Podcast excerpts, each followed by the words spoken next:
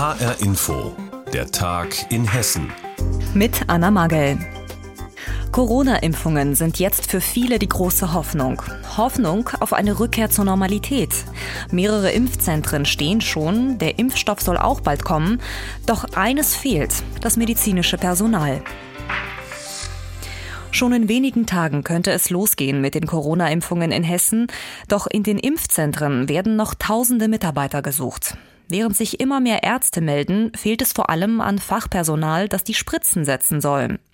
HR-Inforeporter Volker Siefert hat dazu recherchiert. Vor dieser Sendung haben wir ihn gefragt.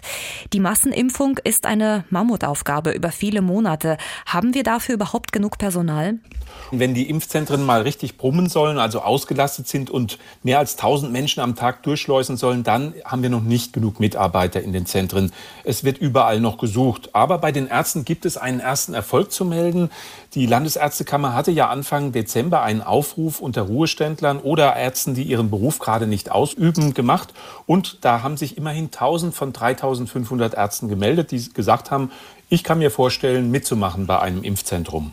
Das klingt gut, aber die Ärzte setzen ja nicht die Spritzen, sondern beraten oder behandeln die Menschen in den Impfzentren, zum Beispiel wenn jemand eine allergische Reaktion auf die Impfung haben sollte. Das Impfen selbst übernehmen ja die medizinischen Fachangestellten. Wie sieht es da aus? Nicht so rosig. Die Ärztekammer hatte gleichzeitig aufgerufen, dass sich medizinische Fachangestellte wir kennen die mehr unter dem Begriff Arzthelferinnen, melden sollen. Da haben sich aber nur ganz wenige gemeldet. Da fehlt es also noch wie richtig an Mitarbeiterinnen. Das liegt wohl daran, dass die Ärzte zwar gezielt angeschrieben werden konnten, deren Daten sind in der Kartei der Landesärztekammer, aber das gilt zum Beispiel für eine Arzthelferin im Ruhestand nicht. Da will man also noch weiter werben und freiwillige Helferinnen suchen, die eben bereit sind, auch die Spritzen aufzuziehen und zu injizieren. Jetzt klingt freiwillige Helfer so nach Ehrenamt. Ist das wirklich so oder wird diese Arbeit auch entsprechend bezahlt? Es ist nicht ehrenamtlich, auch wenn es freiwillig ist. Das Land Hessen stellt Geld zur Verfügung. Bei Ärzten sind es 120 Euro brutto die Stunde. Dieser Satz wurde übrigens nach dem Durchschnittsverdienst eines niedergelassenen Arztes mit eigener Praxis berechnet. Bei Helferinnen sind es 50 Euro pro Stunde die allerdings versteuert werden müssen, also brutto. Die Impfzentren müssen allerdings von 7 bis 22 Uhr betrieben werden und das sieben Tage die Woche. Das heißt also nicht gerade familienfreundliche Arbeitszeiten, Schichtbetrieb, Wochenenddienst inklusive. Dazu sollte man dann schon bereit sein. Die Corona-Impfzentren in Hessen suchen weiter dringend medizinisches Personal. Infos dazu hatte Volker Siefert. Nicht nur die Impfzentren, vor allem auch die Altenpflegeheime klagen über Personalmangel und das schon seit Jahren, lange noch vor Corona. Durch die Pandemie hat sich der Pflegenotstand noch einmal verschärft. Kein noch so kleines Altenpflegeheim kann mit nur einer Pflegekraft funktionieren oder überleben. Auch nicht das Seniorenheim Haus Waldblick in Marburg. Dort hat in den letzten Tagen der Baum gebrannt, so das Zitat eines Mitbegründers des Heims. Welche Szenen sich dort abgespielt haben und wie die Heimbewohner jetzt aktuell versorgt werden, darüber hat Hai-Inforeporterin Eva Rösler vor Ort mit den Verantwortlichen gesprochen. Knapp 30 Mitarbeiterinnen und Mitarbeiter in der Pflege, Verwaltung und in der Küche. So gut wie alle sind sie in Corona-Quarantäne. Eine Pflegekraft hat versucht, die mehr als 40 ebenfalls infizierten Bewohnerinnen und Bewohner und auch die restlichen Heiminsassen zu versorgen aussichtslos. Wie die Situation noch bis gestern im Haus Waldblick war, beschreibt Florian Herrmann. Er leitet ebenfalls ein Altenheim in Marburg und hat gestern unter anderem mit einigen seiner Pflegefachkräfte die Spätschicht im Haus Waldblick gestemmt. Er hat schon viel gesehen, aber so etwas noch nicht. Ähm, nee. Tut mir leid. Also diese Form der Unterversorgung hört man eigentlich nur noch aus Skandalberichten aus Pflegeheimen. Essen anreichen, Flüssigkeit zuführen. Betten lagern, mobilisieren. Also, dass jemand äh, tagelang hier tot im Bett lag, kann ich nicht bestätigen. Dem ist auch nicht so gewesen. Also sicherlich lag der ein oder andere in seinen Exkrementen. Das kommt hier und da immer vor, auch ohne Corona-Pandemie, außer Frage, nur sicherlich nicht in dieser Häufigkeit. Heimleiter Steffen Bohl beschreibt die Situation ähnlich. Die Verzweiflung der vergangenen Tage ist ihm auch heute noch anzumerken. Wir können die Bewohner dann absolut nicht mehr versorgen. Ne? Als ich laut gerufen habe, sehr laut gerufen habe, ist die Hilfe dann gekommen. Laut gerufen hat er gemeinsam mit Hermann und dem Mitbegründer des Hauswaldblick Bernd Kombe. Als Kombe vor mehr als 30 Jahren das Heim gegründet hat, hätte selbst er als scharfer Kritiker des Gesundheitssystems sich so eine Situation nicht vorstellen können und erhebt schwere Vorwürfe. Boah, Untätigkeit. Dem Kreis bzw. Gesundheitsamt war seit meines Wissens circa zehn Tagen bekannt, dass in diesem Haus der Baum brennt. Weil das Gesundheitsamt hat vor zehn Tagen zwölf oder 15 Mitarbeiter in Quarantäne geschickt. Fertig. Wenn ein Gesundheitsamt aus so einer kleinen Einrichtung 15 Mitarbeiter in Quarantäne steckt, dann erwarte ich, dass kompetente Menschen in diesem Gesundheitsamt wissen, was dann in diesem Haus los ist nämlich da entsteht eine Unterversorgung. Das Regierungspräsidium Gießen und der Landkreis Marburg-Biedenkopf haben gestern noch eine Pflegetaskforce ins Heim geschickt und heute haben sich viele freiwillige Helfer gefunden. Die Grundversorgung der Bewohnerinnen und Bewohner ist also gesichert. Kombis Vorwurf an das zuständige Gesundheitsamt scheint jedoch zu verhallen. Auf Nachfrage antwortet Kirstin Fründ, Landrätin im Landkreis Marburg-Biedenkopf. Also das kann man gar nicht so sagen, dass es abzusehen war, weil wir selber nie sagen können, wie entwickelt sich ein Ausbruchsgeschehen. Als wir mitbekommen haben, dass sich dort das Ausbruchsgeschehen dynamischer entwickelt, haben wir sofort reagiert und haben dann auch das auf die Beine gestellt, was wir jetzt auf die Beine gestellt haben. Die Grundversorgung der Menschen in Haus Waldblick ist bis Anfang kommender Woche gesichert. Das sind einige wenige Tage. Der Landkreis bemüht sich nun noch intensiver um weitere Pflegekräfte. Zumindest bis zu dem Zeitpunkt, bis das eigentliche Personal wieder aus der Quarantäne zurück bei der Arbeit ist. Und dann geht im Zweifelsfall alles wieder von vorne los. Dann brennt in ein paar Wochen wieder der Baum, so wie es Combe ausgedrückt hat. Und dann war vielleicht die Not- und Soforthilfe der letzten Tage nur ein Tropfen auf dem heißen Stein. Nach einem massiven Corona-Ausbruch in einem Altenpflegeheim in Marburg hat sich dort die Lage offenbar stabilisiert, zumindest zeitweise. Infos dazu hatte Eva Maria Rösler. Die Corona-Zahlen ändern sich schnell. Wer wissen will, wie schlimm die Situation im eigenen Kreis ist, der schaut auf die sogenannte Sieben-Tage-Inzidenz, also die Anzahl der Neuinfektionen in den letzten sieben Tagen, umgerechnet auf 100.000 Einwohner. Das Robert Koch Institut berechnet diesen Wert täglich für alle Kreise in Hessen und stellt diese Zahlen in einer Überblickskarte dar. Dumm nur, dass die Werte des RKI oft gar nicht stimmen.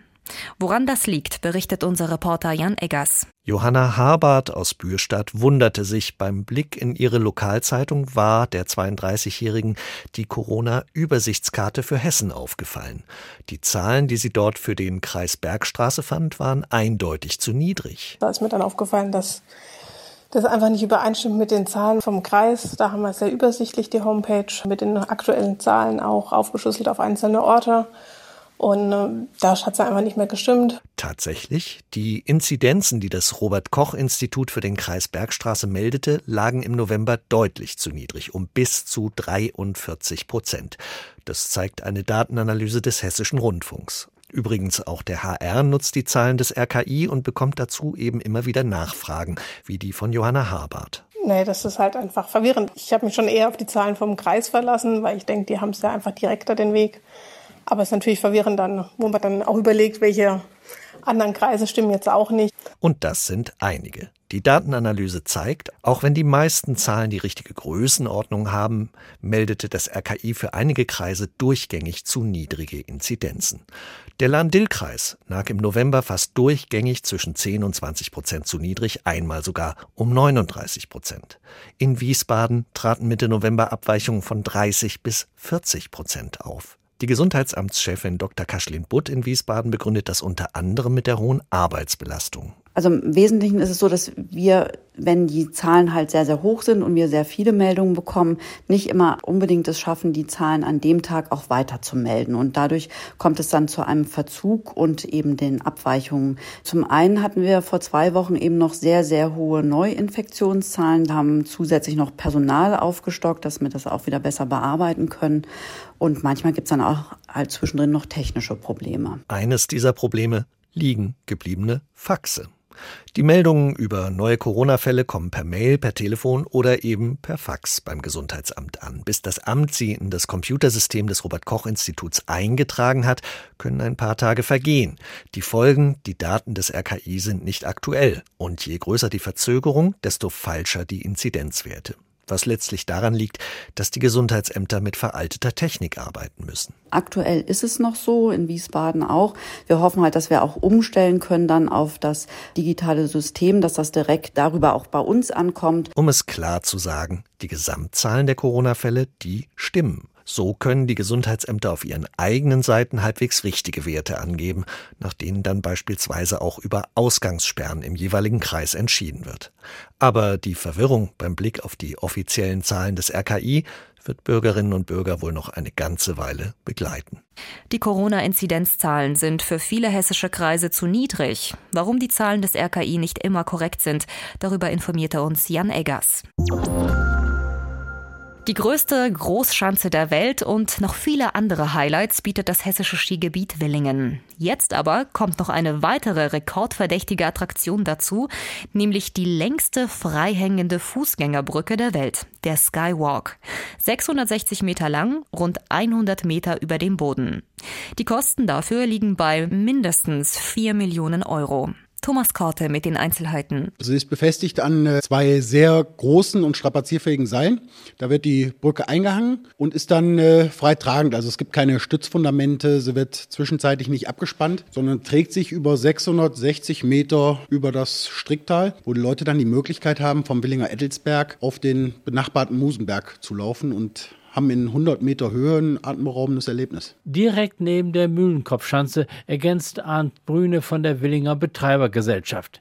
Nun ist der Höhenunterschied von der Schanze bis hinunter zum Auslauf eine ganz andere Sache, aber so mutig die Adler auf ihren Sprungschieren, so aufregend wird das für Besucher der Seilbrücke sein. Wir haben auf dem Boden Gitterroste, sodass man permanent nach unten schauen kann. Und 100 Meter ist schon äh, ja, eine Nervenkitzel ist dabei. Und wenn man Höhenangst hat, das muss man auch erstmal bezwungen kriegen. Diese freihängende Seilbrücke wird zwar nur an zwei Stellen verankert, ist aber in puncto Sicherheit absolut verlässlich. Auch das Laufen auf der Brücke. Durch Zufall kann da kein Mensch rausrutschen. Diese Brücken werden gar nicht mehr anders gebaut. Also es ist nicht so, dass man da einen Handlauf hat und zufällig drüber rutschen kann, sondern sind äußerst sicher. Auch bei Sturm, bei Wind, bei Schnee, also zu allen Jahreszeiten kann da nichts passieren. Solche Konstruktionen sind in den Alpen nicht außergewöhnlich, wohl aber in diesen Breiten. Zurzeit laufen daher die Untersuchungen zur Beschaffenheit des Untergrundes, sollen Bohrungen klären, ob die Fundamente für die massiven Verankerungen die Kräfte aushalten können. Nochmals Arndt Brüne. Das sind geologische Gutachten, dass man erstmal guckt, was befindet sich unter uns. Und dass wir wissen, das Gestein, was diese Brücke hält, das ist erstmal 15 Millionen Jahre alt, ist Schiefer und da ist nichts dazwischen, was den Bau der Brücke verzögern könnte, sodass das Seil permanent gut befestigt ist in der entsprechenden Tiefe. Für Willingen als Ferien- und Erlebnisort wäre der Skywalk eine gute Ergänzung der bestehenden Angebote ist ein Superlativ, wie die Mühlenkopfschanze ja auch und wird neue Gruppen auch anziehen, die eben auch dieses Interesse haben, die das vielleicht von woanders schon kennen. Die kommen dann auch mal ins Sauerland und gucken sich das Ganze mal bei uns an. Und dann werden sie auch sehen, dass Willingen neben der Brücke auch noch viele, viele, viele andere Attraktionen hat. Darum erwartet Tourismuschef Norbert Lopata auch ein deutliches Mehr an Gästen. 200.000 jährlich zusätzlich zu den schon 350.000 Übernachtungs- und weiteren vielen Tagesgästen sei fast sicher. Die Brücke ergänzt ja auch das Wander Wanderwegenetz sehr gut. Da wird sich etliches tun und ich glaube, das Konzept wird super gut aufgehen für Willingen. Doch es braucht noch eine Weile, bis alle Dinge geprüft sind und die Baugenehmigungen erteilt werden. Schön wäre ja eine Eröffnung im kommenden Jahr bereits, aber das wollen alle in Ruhe abwarten. Thomas Korte über die längste freihängende Fußgängerbrücke der Welt. Die wird zurzeit im nordhessischen Willingen gebaut. Und das war der Tag in Hessen mit Anna Magel. Die Sendung gibt es auch als Podcast in der ARD Audiothek.